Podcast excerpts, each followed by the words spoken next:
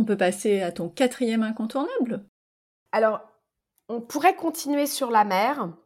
C'est vrai qu'on aime beaucoup la mer chez nous. Et puis parce qu'on aime beaucoup les lignes d'horizon, parce qu'on aime le vent, parce qu'on aime les rochers, parce qu'on aime les balades. Cependant, Tinos est quand même réputé pour ses villages. Et les villages du centre de Tinos, du centre sud, sont formidables. Et il y a un village qui est un des plus beaux, c'est très subjectif, mais un des plus vieux villages de Tinos, et qui est célèbre pour son couvent des Ursulines, qui a abrité des moines et des sœurs jusqu'en 1980. Et il y a toute une vie euh, dans ce couvent qui est immense, que nous avons visité et que j'ai fait visiter aux petits. On y a passé plus d'une heure avec une visite guidée, ce qui est rare. Avec quelqu'un sur place pour le faire? Absolument, ce que je ne fais jamais. Mais là, j'ai eu envie qu'on m'explique. Et c'était euh, un retour euh, vers, vers le passé. C'était fou. Euh, c'était plein d'ambiance. C'était, c'était prenant. Brune et Ange, qui ont 8 et 7 ans, m'ont dit c'est terriblement angoissant. Ah oui, avec ces mots-là. Oui. Et il y avait peut-être de ça. En tout cas, je crois que le côté pieux et ultra pieux, auquel ils ne sont peut-être pas habitués, leur a fait cet effet-là. Mais la bâtisse est formidable.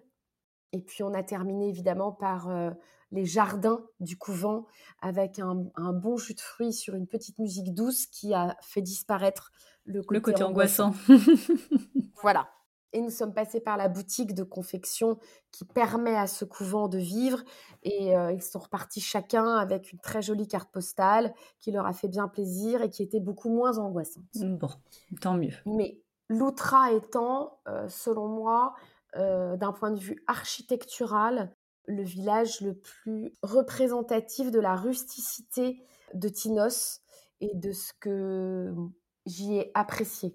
C'est-à-dire euh, l'authenticité, la simplicité, le calme, la rusticité, et avec une architecture extrêmement léchée, sans que ce soit trop village de poupées. Bon, est-ce qu'il y a quand même des villages euh, où il y a du bleu et du blanc? Parce que quand on va en Grèce, on veut quand même des maisons et des chapelles euh, bleues et blanches. Alors oui, il y a un petit peu ça à Panormos, dans cette marina. On l'a aussi euh, sur ce, qu'on appelle le triangle d'or de Tinos, dans lequel on a logé six jours, dans ce village de Triandaros, que j'ai appelé le village Airbnb parce que trop avec le temps, mais très beau, très blanc, très bleu, avec les deux, trois petits cafés qui vont bien et pas plus, avec une vue formidable euh, sur euh, toute la baie de la côte ouest. Selon moi, pas assez rustique, pas assez typique, et pour le coup, le Meltem souffle non-stop sur Triandaros. C'est très haut, et là, si vous voulez vraiment comprendre ce que c'est que le Meltem à Tinos, il faut résider à Triandaros. D'accord. Bon, visiblement, c'est pas dans ton top 5 parce qu'on s'est écarté de, la trame. C'est pas dans mon top 5.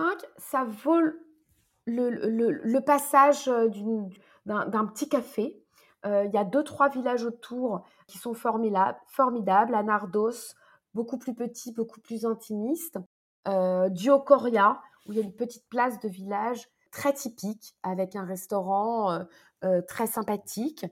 On va dire que c'est le, centre un petit peu touristique parce que géographiquement placé au-dessus de la ville de Tinos, dont nous n'avons pas parlé, là où les ferries arrivent et où toute l'activité de ravitaillement euh, se fait, et où il y a cette fameuse cathédrale durant la procession du 15 août, qui est évidemment, je dirais, assaillie par euh, les gens du continent et de toutes les Cyclades, où il y a une procession euh, le 15 août d'à peu près 600 personnes à pied. Ah oui, ça fait beaucoup.